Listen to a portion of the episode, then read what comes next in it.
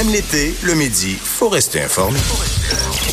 de 11 à 13, avec Vincent Dessureau et Joanny Gontier. Cube Radio. Bonne fin d'avant-midi. On est euh, déjà le 27 juin, presque sur le bord d'un autre long week-end, alors qu'il fait beau. Ça se prend bien. Ça On se se plaint pas. Très, très bien. Et euh, salut, Joanie. Ça va très bien. Ça va bien, oui, oui, oui. Bon, super. Et euh, il faut dire que dans l'actualité, dans, les- dans les dernières heures et les dernières minutes, ça s'est fortement bousculé. Alors, on plonge tout de suite dans la nouvelle qui risque de faire jaser pas mal aujourd'hui, particulièrement dans la région de Québec, Chaudière-Appalaches, mais un peu partout à travers le Québec, parce que ce sera un projet disons, peut-être pas pharaonique, mais avec nos moyens, on n'est on pas si loin. Le fameux troisième lien euh, entre Québec et Lévis. Il y a des détails très importants qui ont été euh, livrés aujourd'hui par le ministre des Transports, François Bonnardel, comme quoi euh, ben, ce sera un tunnel. Alors, euh, on tranche la question. D'un, la question est-ce que ça allait être à l'est, à l'ouest? Ça, ça avait été déjà tranché pas mal par euh, le, le gouvernement. Faire ça du même côté que les ponts actuels, ça intéressait pas le gouvernement de, de, de la CAQ. On voulait faire ça du côté de l'île d'Orléans. Et là, la question au début, c'était est-ce qu'on va en profiter pour passer sur l'île et de refaire en même temps le pont de l'île qui est déjà en arrache. euh, il arrive presque centenaire, ce pont-là. Il est en mauvais état. On dit ce serait peut-être le temps de refaire tout ça avec des euh, objections, entre autres, de plusieurs résidents de l'île d'Orléans qui veulent pas voir arriver un, un immense chantier sur, euh, sur, sur l'île, qui est quand même un coin très populaire chez les touristes, un coin qui Paisible. paisible, effectivement. Alors, ça aurait été quand même assez compliqué. Alors, le gouvernement tranche. faut dire que le pont de l'île, on avait déjà tranché. Ce sera fait, puis on le reporte le projet à 2027. Mais le troisième lien, ce sera un tunnel entre euh, Lévis et Québec, corridor euh, qui est privilégié entre, euh, fait, dans le prolongement de l'autoroute Félix-Leclerc, pour ceux qui connaissent Québec, là, du côté nord, et joint l'autoroute Jean-Lesage, donc un coin déjà où plusieurs voies se rejoignent. Et ça va jusqu'à la route l'Allemand à Lévis. Alors, un coin où là, ça risque d'être un petit peu plus difficile parce que ça bouchonne vite là, à Lévis. C'est pas comme si on avait déjà des, c'est un coin qui est assez, assez vieux. Il y a des infrastructures qui sont peut-être à refaire.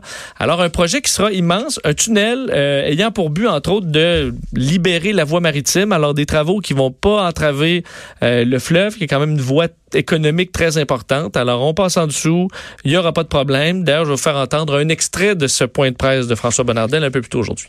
Je souhaite démontrer aux Québécois, hors de tout doute, que le tracé du futur tunnel sera celui qui répond le mieux aux trois objectifs du projet, soit de réduire la congestion aux heures de pointe, de favoriser l'utilisation du transport collectif et d'optimiser le transport des marchandises. Je rendrai d'ailleurs public cette étude complémentaire après son dépôt au Conseil des ministres prévu au printemps prochain. Cela étant dit, afin de respecter notre engagement de procéder à une première pelletée de terre avant octobre 2022, les voyants sont ouverts pour passer aux prochaines étapes.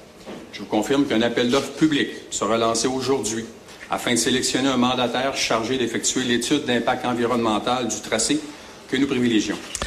Donc, vous l'avez entendu, première pelletée de terre, c'était un, objectif de campagne 2022. Ça a l'air loin, mais c'est vraiment proche pour un projet de cette grosseur-là, surtout qu'on commence les, études. D'ailleurs, assurément, puis on essaie de rejoindre, on devrait parler à des gens de l'opposition un petit peu plus tard dans l'émission qui... euh, euh, critiquait déjà le gouvernement à savoir est-ce qu'on va trop vite dans ce projet-là sans attendre les études, sans euh, savoir vraiment les impacts que ça peut avoir.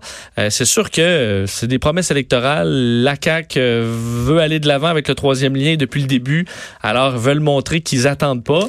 Est-ce que on, on va en payer le prix éventuellement? Est-ce que c'est vraiment le bon tracé? Parce que là, on passe pas sur l'île, on passe vraiment à côté de l'île d'Orléans. Alors on évite, euh, on évite l'île, on va pas du tout aller dans ce secteur-là ce qui sera peut-être une déception pour, pour certains. Alors imaginez-vous deux gros chantiers parce qu'on va faire le, le troisième lien et on va refaire fin des années 2020 euh, le pont de l'île qui est quand même un très gros pont même si on n'est pas dans un coin qui est très populeux. Alors s'il y aura du, de l'argent et des milliards dans ce secteur-là à dépenser pas mal. On va revenir là-dessus dans les prochaines minutes parce que il y a une autre grosse nouvelle qui est tombée euh, un peu plus tôt aujourd'hui et celle-là c'est euh, l'achat par Air Canada de Air Transat. Donc on est-ce qu'on s'y attendait? Oui non parce qu'on était en discussion euh, bon exclusive entre Air Canada et Transat AT. On sait qu'il y a le groupe MAC, un autre groupe qui était intéressé à payer un peu plus, un peu plus cher que Air Canada pour Transat et finalement Air Canada qui euh, mise sur, euh, en fait Air Transat qui mise sur Air Canada pour se faire acheter à 520 millions de dollars accepte donc l'offre. Le conseil d'administration qui approuve à l'unanimité euh, l'arrangement va recommander l'approbation des actionnaires et ça c'est pas fait parce qu'il y en a certains qui déjà se plaignaient du prix hein, parce que euh, l'action valait plus cher que ça puis c'est en achetant seulement au prix de l'action c'est euh, peut-être pas prendre pour acquis le, le, le, à quel point cette entreprise là est implantée et respectée dans l'industrie. Alors ça va peut-être en décevoir certains. On va voir s'ils vont suivre le, le conseil d'administration et quel sera le bouleversement. La bonne nouvelle là-dedans c'est qu'on va garder les marques Transat AT et Air Transat. Alors, ça va rester, ça ne deviendra pas tous Air Canada. Alors, ça, ça peut être une bonne nouvelle. Sachant que c'est un fleuron, on pourra le, on pourra le, le regarder encore aller. Mais euh, il y aura peut-être de la rationalisation des coupures. Est-ce que c'est pour euh, le salaire des équipages, des pilotes, d'avoir un, un, immense réseau comme ça, Transat, Air Canada ensemble avec Air Canada Rouge? Il euh, faudra voir les impacts. On va en reparler un pour petit peu plus tard. Pour les plus petites entreprises aussi. Euh, oui, d'ailleurs, on va parler un petit peu plus tard aux gens de Chrono Aviation, un, un nouveau joueur dans l'industrie. Est-ce que c'est encore possible de s'implanter quand tu te retrouves avec des géants de plus en plus gros comme ça qui, euh, qui s'agglomèrent? On va revenir là-dessus tantôt.